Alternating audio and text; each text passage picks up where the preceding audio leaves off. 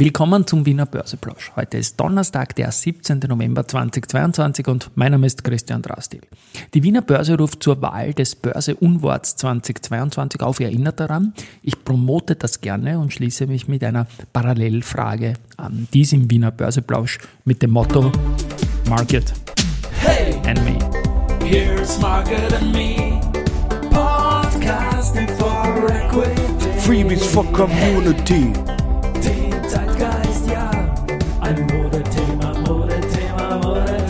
Ja, die Börse als Modethema und die Novemberfolgen des Wiener Börseplausch sind präsentiert von Wiener Berger und Ragwest. Ein Blick auf den Markt jetzt um 12.32 Uhr. 6700 Punkte glatt im ATXDR, ein Minus von 0,38 Prozent zu gestern. Und ich komme gleich zu den Gewinnern. Die Warimpex plus 5,3 Prozent, Semperit plus 3,1 Prozent, das freut mich, denn wie gestern mit Konjunktiv noch, aber doch avisiert, habe ich dann noch für mein Wikifolio, für das öffentliche Wikifolio Stockpicking Österreich zugeschlagen und noch unter 20 Euro, knapp unter 20 Euro nachgekauft. Äh, die Aktie steht jetzt bei 20,75 und ja, ich, hab, ich fand ja Risikohinweis, dass die Reaktion auf das Zahlenmaterial mit zwischenzeitlich 12% Minus viel zu hoch war, weil so schlecht schaut für mich der Mix nicht aus. Wie auch immer. Capsch mit plus 2,8% auch unter den Gewinnern. Bei der S-Immo ist es schon heute losgegangen, also eigentlich einen Tag früher. 4,4% minus schon auf 21,3 nur noch runter 22,85 nach der Dividendenzahlung war ja das Angebot von der CPI Property. Da wird man wirklich genau hinschauen müssen in den nächsten Tagen. Ähm, ja, natürlich würde ein Kauf jetzt, jetzt noch reizen und noch schnell einmelden, aber da wird man dann mit irgendwem streiten müssen, ob man das noch entgegennimmt oder nicht. Deswegen lasse ich das mal. Äh, OMV minus 2,2% und UBM minus 2,1%. Die OMV als Indexschwergewicht, die macht heute dieses kleine Index minus. So, jetzt zu meiner Einleitung. Die Wiener Börse fragt ja jährlich nach dem Börsenunwort.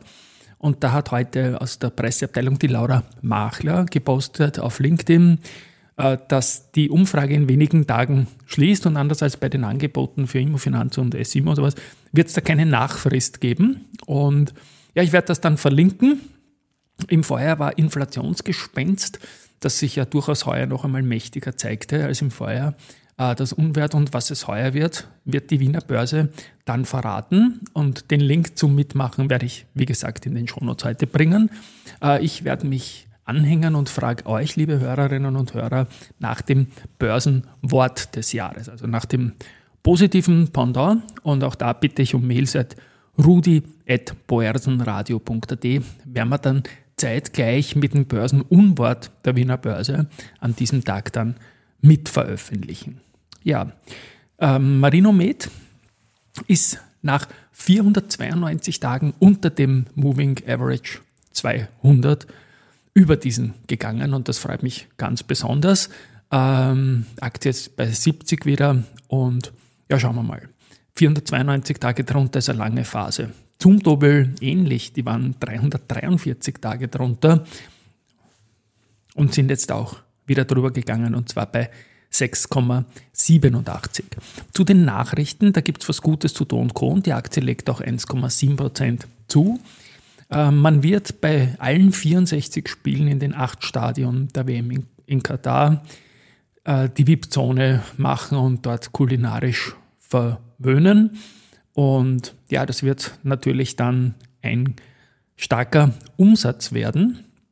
Und auch sonst schaut es eigentlich mit dem Zahlenmaterial sehr gut aus und der Ausblick ist auch zuversichtgebend. Also man wird den erfolgreichen Weg der vergangenen Quartale fortsetzen können, heißt es im Ausblick. Flughafen Wien ist ja durchaus verwandt mit Do und Co. Ähm, Pandemieverlierer natürlich gewesen. Und auch da schaut es jetzt wieder gut aus. Äh, in den ersten drei Quartalen gab es einen Umsatz von 508 Millionen Euro, ein Plus von 85 Prozent. Wie gesagt, man muss das immer einreihen. Wer hat in der Pandemie überhaupt keine Chance gehabt und wer war in der Pandemie gut?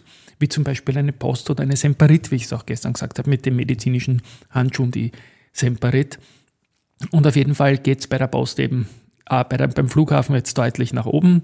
Äh, Nettoergebnis von Minderheiten ist auf 109,3 Millionen nach einem Minus von 0,1 Millionen im Vorjahr gestiegen.